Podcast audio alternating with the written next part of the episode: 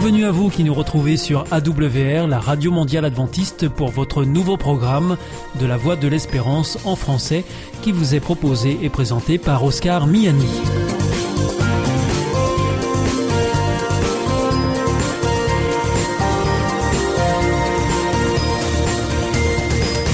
C'est donc parti pour les 30 prochaines minutes ensemble. Merci de votre fidélité à la Voix de l'Espérance. Vous êtes toujours plus nombreux à nous écouter sur les ondes mais aussi par Internet ou aussi grâce à votre téléphone. Aujourd'hui, nous vous proposons votre chronique Destination Santé. Ensuite, ce sera la chronique éducative à propos et nous continuerons avec la série d'émissions hebdomadaires Espérance et là ce sera avec Philippe Delez. Tout de suite, comme promis, voici Destination Santé. Avec Destination Santé, Emmanuel Ducreuset. Bonjour à tous. L'épidémie de grippe commence à s'intensifier. L'ensemble de l'hexagone se situe soit en phase épidémique, soit en phase pré-épidémique. Il est donc encore temps pour les plus fragiles de se protéger. Si nous avions une quasi-absence de circulation du virus grippal l'hiver dernier, nous observons depuis quelques semaines une circulation active des virus grippaux, explique Vincent Enouf, directeur adjoint du Centre national de référence des virus respiratoires de l'Institut Pasteur. Nous insistons, explique-t-il, sur la nécessité de se faire vacciner contre la grippe. Nous voulons absolument faire passer ce message. Se faire vacciner contre la grippe, cela permet de rebooster notre système immunitaire pour repousser l'infection, mais aussi de le préparer à une éventuelle infection, éloignant ainsi le risque d'être victime d'une forme grave. C'est le même principe que la vaccination contre le SARS-CoV-2. D'ailleurs, il est tout à fait possible de se faire vacciner contre les deux virus. Portons ce message afin d'éviter d'engorger encore plus les hôpitaux. C'est essentiel de le répéter encore et encore auprès des populations à risque. Autrement dit, toute personne à partir de l'âge de 65 ans, les patients atteints de certaines maladies chroniques, les femmes enceintes les personnes obèses dont l'indice de masse corporelle est supérieur ou égal à 40, l'entourage des nourrissons de moins de 6 mois à risque et celui des personnes immunodéprimées. Sans oublier les professionnels de santé et les personnels des établissements médico-sociaux au contact des patients à risque. Autant de personnes qui peuvent bénéficier de la prise en charge à 100% du vaccin. Rappelons que les médecins, les infirmiers, les pharmaciens volontaires, et les sages-femmes sont habilitées à réaliser le geste vaccinal.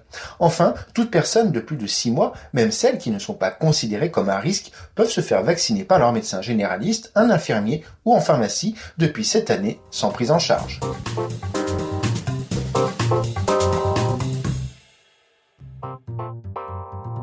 Avec Destination Santé, Emmanuel Ducreuset. Bonjour à tous.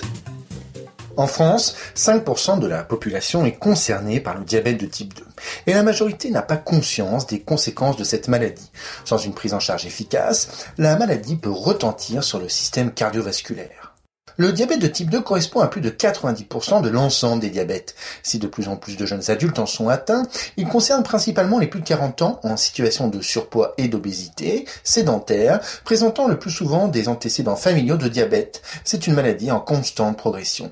À plus ou moins long terme, la maladie peut entraîner des complications, notamment au niveau cardiovasculaire. Comment l'expliquer?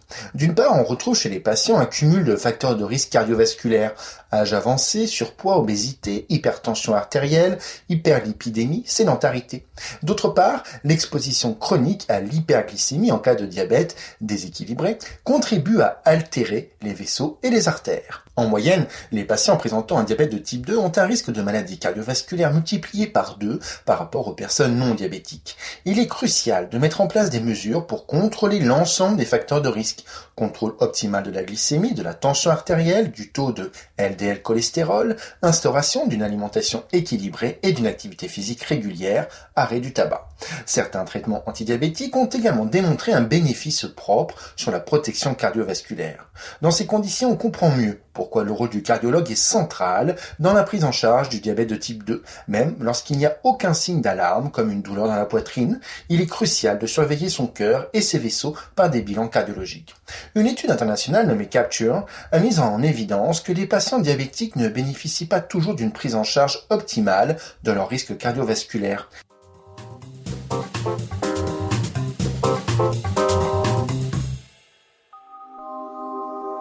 Vous aussi, votre santé vous intéresse? Alors si vous souhaitez en savoir plus, demandez-nous l'ouvrage Santé et bien-être des éditions Vie et Santé. Nous aurons le grand plaisir de vous en adresser un exemplaire gratuitement sur simple demande de votre part à france.awr.org.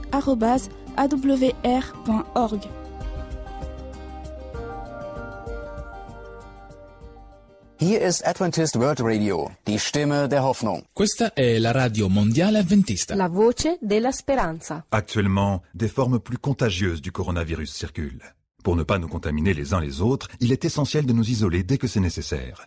Au moindre doute, dès les premiers symptômes, je m'isole et je fais un test. Si mon test est positif, je reste isolé 10 jours et j'alerte mes contacts. Si j'ai été en contact avec une personne positive, je me fais tester et je m'isole immédiatement pendant 7 jours, même si mon test est négatif. Vous avez besoin d'aide pendant l'isolement? Appelez le 0800 130 000. Vous pourrez recevoir un accompagnement matériel, médical ou psychologique. Ensemble, faisons bloc contre le coronavirus. Ceci est un message du ministère des Solidarités et de la Santé.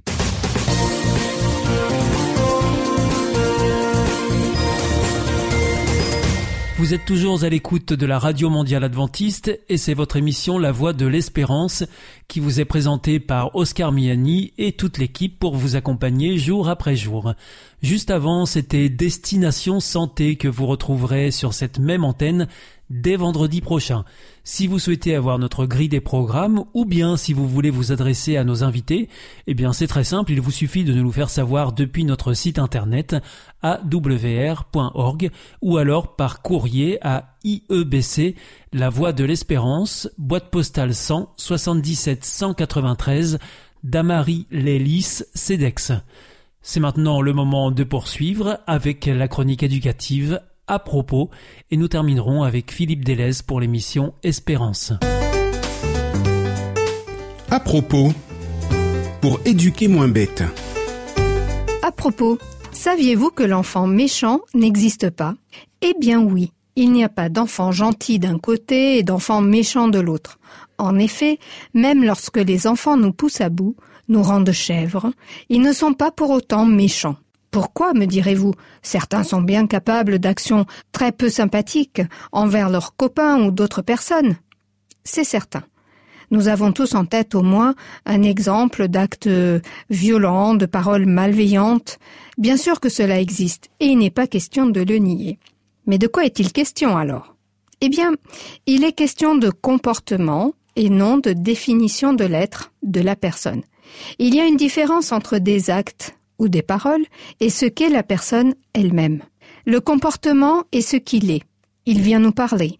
Il nous renseigne sur la personne qui le manifeste. Ainsi, un enfant qui va bien, c'est-à-dire qui est compris, accompagné dans le sens de ses besoins, n'a pas besoin de s'enfermer dans un cercle vicieux d'agressivité et de rébellion systématique ou de crise à répétition.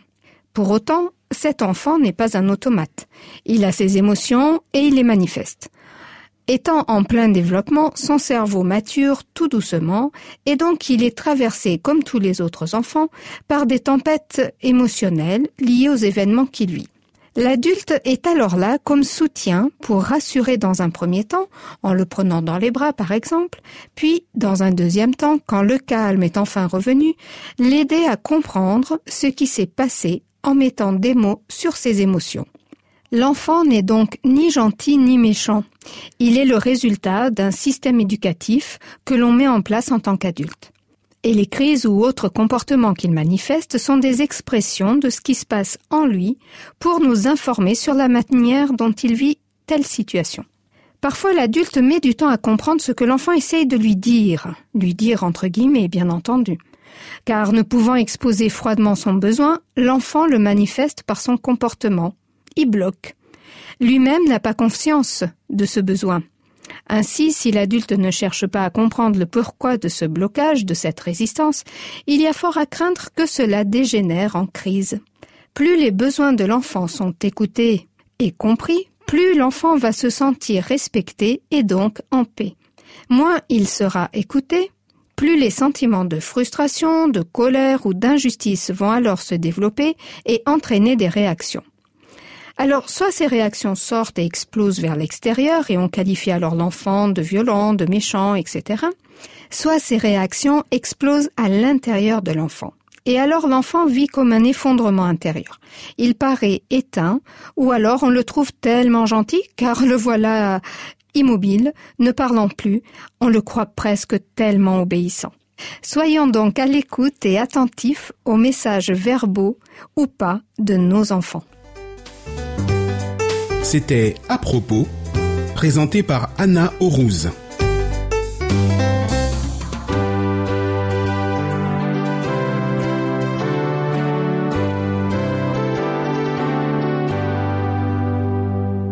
Is Adventist World Radio, the voice of hope.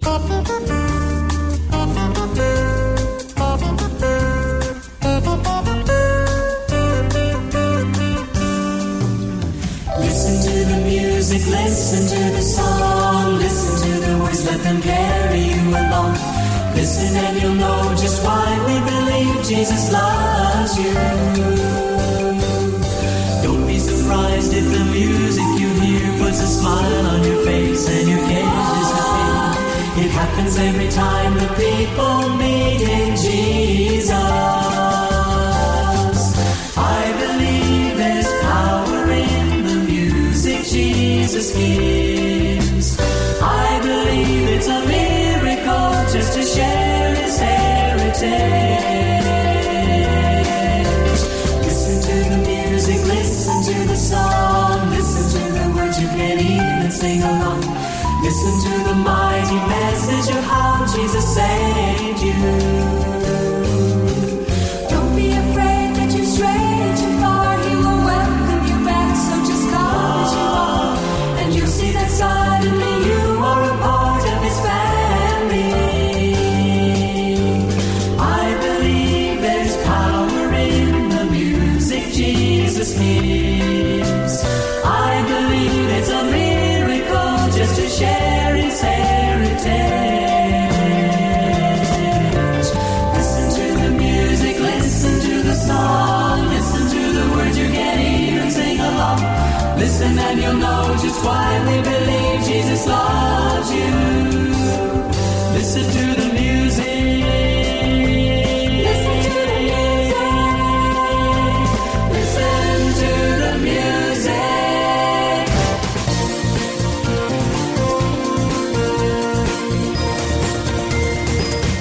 Ici, c'est toujours la Radio Mondiale Adventiste. Vous êtes à l'écoute de la Voix de l'Espérance avec Oscar Miani au micro et toute l'équipe. Juste avant, c'était à propos que vous retrouvez chaque mardi sur cette même antenne. À présent, c'est avec Philippe Delez que nous terminerons pour l'émission Espérance.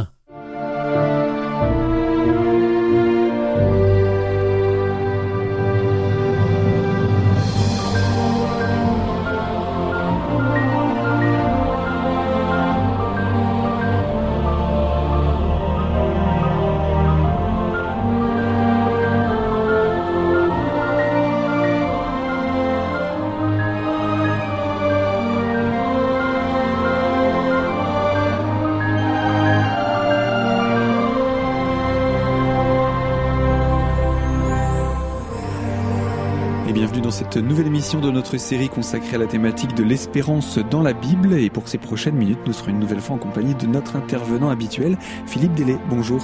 Bonjour, et puis je profite de donner un petit bonjour à tous nos auditeurs également.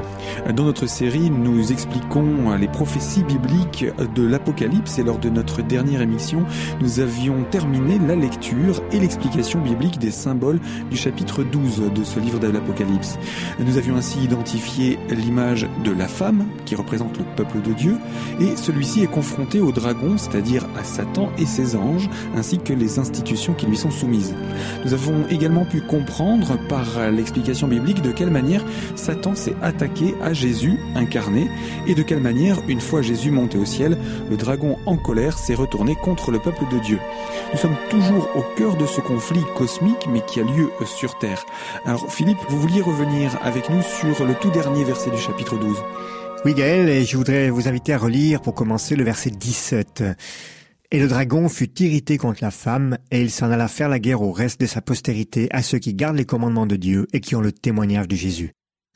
Nous sommes ici obligés de faire une grosse parenthèse pour expliquer de manière biblique ce que désigne au reste de sa postérité à ceux qui gardent les commandements de Dieu et qui ont le témoignage de Jésus. Voyez-vous, la chute de l'homme en Éden a entraîné son exclusion du milieu de ce jardin. Et Dieu a continuellement cherché à ramener l'homme près de lui. Mais l'homme était devenu rebelle à Dieu. D'ailleurs, l'épisode du déluge nous montre à quel niveau de dégénérescence l'homme a chuté. Et je vous invite à lire la Genèse, chapitre 6, à partir du verset 5. L'Éternel vit que la méchanceté des hommes était grande sur la terre, et que toutes les pensées de leur cœur se portaient chaque jour uniquement vers le mal. L'Éternel se repentit d'avoir fait l'homme sur la terre, et il fut affligé en son cœur. Et l'Éternel dit, J'exterminerai de la face de la terre l'homme que j'ai créé depuis l'homme jusqu'au bétail, aux reptiles et aux oiseaux du ciel, car je me repens de les avoir faits. Mais Noé trouva grâce aux yeux de l'Éternel. Voici la postérité de Noé. Noé était un homme juste et intègre dans son temps. Noé marchait avec Dieu. Noé engendra trois fils, Sem, Cam et Japheth. Et puis Dieu dit dans le chapitre 7 au verset 1, L'Éternel dit à Noé, entre dans l'arche, toi et toute ta maison, car je t'ai vu juste devant moi parmi cette génération. Voyez-vous, Dieu n'a pas exterminé tous les hommes. Un reste lui était agréable, et il l'a sauvé. Et Satan, à travers toute l'histoire de notre humanité, s'est attaqué à ce reste qui voulait suivre les principes et les règles de Dieu. Alors, pouvons-nous dire que le peuple hébreu, à travers son histoire, est le centre de ce conflit? Pas seulement. Chaque être humain se retrouve au centre de ce conflit. Mais en ce qui concerne le peuple hébreu, à travers son histoire, les prophètes ont été suscités par Dieu pour rappeler ce peuple à l'ordre et qu'il revienne à lui, car ce peuple s'écartait tout le temps de Dieu, de ses principes, de ses commandements. Et à travers chaque génération, il y avait toujours un reste fidèle à Dieu. Un autre exemple. Le prophète Élie se croyait seul en Israël, à être fidèle. Dieu l'informe qu'il n'est pas seul. Et je vous lis ce passage dans le premier livre des rois au chapitre 19, où le prophète Élie prit peur et a fui le roi Akab. Au verset 13, Dieu lui pose la question suivante. Que fais-tu ici, Élie? Et le prophète répond à Dieu, J'ai déployé mon zèle pour l'Éternel, le Dieu des armées, car les enfants d'Israël ont abandonné ton alliance, ils ont renversé tes autels, ils ont tué par l'épée tes prophètes, et je suis resté moi seul, et ils cherchent à m'ôter la vie. Et au verset 18, Dieu lui dit ceci, mais je laisserai en Israël sept mille hommes, tous ceux qui n'ont point fléchi les genoux devant Baal, et dont la bouche ne l'a point baisé.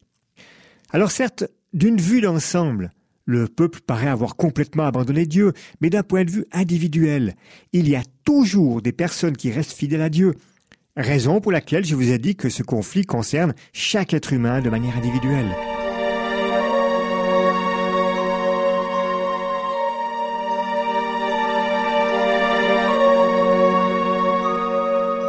Donc, si je comprends votre raisonnement, chaque fois que le peuple de Dieu dans son ensemble revient à Dieu, il grandit. Ensuite, hélas, il s'écarte à nouveau du chemin de Dieu, et de là ressort un, reste fidèle avec lequel Dieu redémarre une nouvelle relation C'est exactement cela, Gaël. Regardez les premiers chrétiens. Ils étaient les descendants des Hébreux, et ils étaient constitués des apôtres et des disciples qui ont été témoins de Jésus vivant. Ils l'ont touché, ils ont mangé avec lui, ils ont marché à ses côtés, et ceci jusqu'à l'ascension de Jésus. De leur vivant, cette nouvelle Église et ce nouveau peuple étaient pleins de foi, de zèle, fidèles, et ils étaient dynamisés par l'Esprit Saint reçu à la Pentecôte. Mais les générations suivantes, qui subissaient les persécutions, qui n'ont pas connu directement Jésus, se laissèrent à nouveau imprégner par le paganisme et finirent par déraper tout comme le peuple hébreu à son époque. Tout cela parce que le dragon, Satan, en corrompant les institutions, les attaquait sans cesse. C'est ce que nous disait déjà le prophète Daniel dans son chapitre 7 au verset 21. Je vous lis, Je vis cette corne faire la guerre aux saints et l'emporter sur eux. Et nous avions vu de quelle manière l'Église chrétienne, la papauté moyenâgeuse, s'est comportée auprès de ceux qui voulaient garder la Bible et mettre en pratique ce qu'elle dit. Elle n'était plus du tout dans le message d'amour et d'obéissance à Dieu. Donc ce peuple s'était à nouveau écarté de Dieu. Oui. D'ailleurs, j'invite les auditeurs à réécouter les émissions en podcast des numéros 25 à 30 concernant la petite corne. Mais dans ce verset 17 de, du chapitre 12 d'Apocalypse, la situation concerne alors le peuple de Dieu fidèle qui a subi les persécutions depuis le Moyen Âge jusqu'à nos jours? Oui, et, et si vous préférez l'Église fidèle, celle qui garde les commandements de Dieu. Et ceci à travers toutes les époques, donc elle nous concerne, nous aujourd'hui. Gaël, il s'agit du peuple qui vit maintenant sur la terre. Rappelez-vous, lors de l'émission 42, nous évoquions le désappointement des chrétiens qui annonçaient le retour de Jésus le 22 octobre 1844. Le 23 octobre, grosse déception, Jésus n'était pas revenu. De ce fait, beaucoup ont abandonné la foi, mais il restait un petit groupe de fidèles qui étaient sûrs de la date donnée, mais qui par la suite, à force de prière et d'étude de la parole, a reçu la compréhension de ce qui s'est réellement passé ce jour d'octobre 1844. Ce petit groupe constitue un reste, un nouveau départ. 150 ans plus tard, aujourd'hui encore, il y a un peuple ou une église répartie sur la terre qui garde encore les commandements de Dieu et qui est fidèle à sa parole. Et ce reste, nous dit Apocalypse 17, subira la guerre apportée par le dragon, bien sûr. Et, qui est ce peuple ou cette église? Alors le mot église vient du latin ecclesia, qui lui-même est tiré du grec ecclesia. Et ecclesia n'est pas un bâtiment ou une structure comme nous pourrions le comprendre. C'est pourquoi pendant l'Antiquité, l'ecclesia représentait une assemblée de citoyens. Et ce mot a donné en français l'église, l'assemblée des fidèles ou ecclésiastique. En fait, la véritable église de Dieu est composée de tous les chrétiens. Tous les chrétiens qui entretiennent une relation personnelle avec Dieu. Tous les chrétiens qui ont accepté le sang de Jésus ou sa grâce, ainsi que le salut en Jésus-Christ. Ce qui a pour conséquence que ces chrétiens gardent et obéissent aux commandements de Dieu et qui respectent les principes de la Bible. Et ceux-ci sont répartis sur toute la surface de la terre et dans toutes les diverses dénominations religieuses. Il y a des gens sincères qui recherchent Dieu et qui désirent ardemment lui obéir et l'adorer en esprit et en vérité. Et c'est à eux que le dragon d'Apocalypse 12, verset 17 s'en prend. Je vous le lis, rappelez-le-vous. Et le dragon fut irrité contre la femme, et il s'en alla faire la guerre au reste de sa postérité, à ceux qui gardent les commandements de Dieu et qui ont le témoignage de Jésus.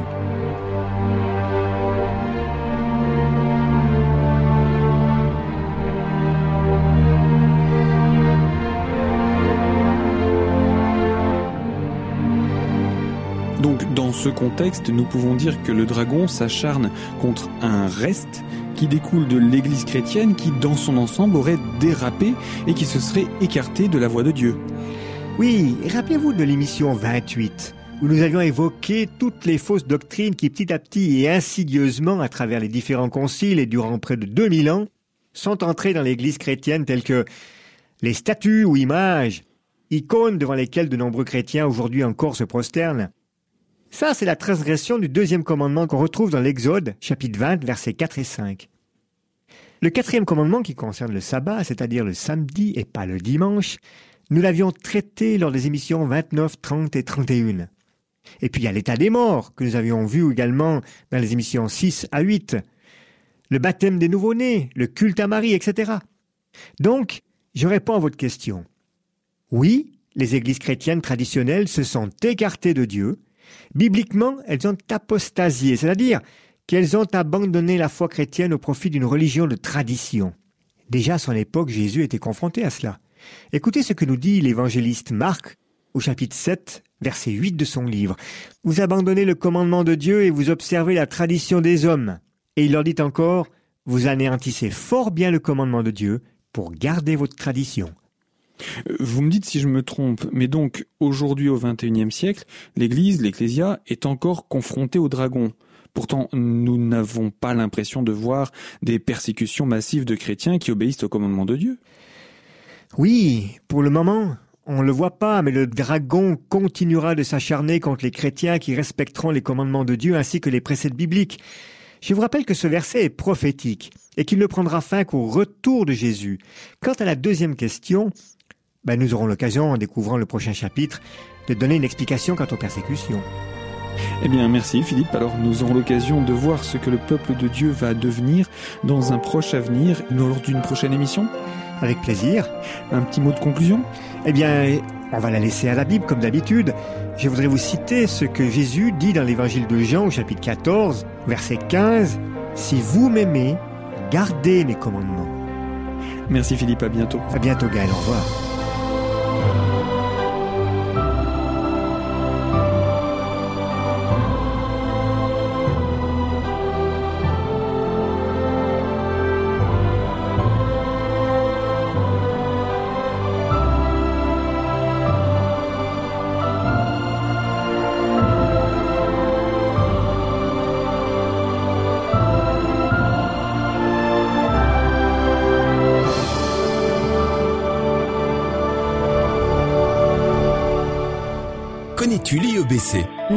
Quoi C'est l'Institut de l'étude de la Bible par correspondance.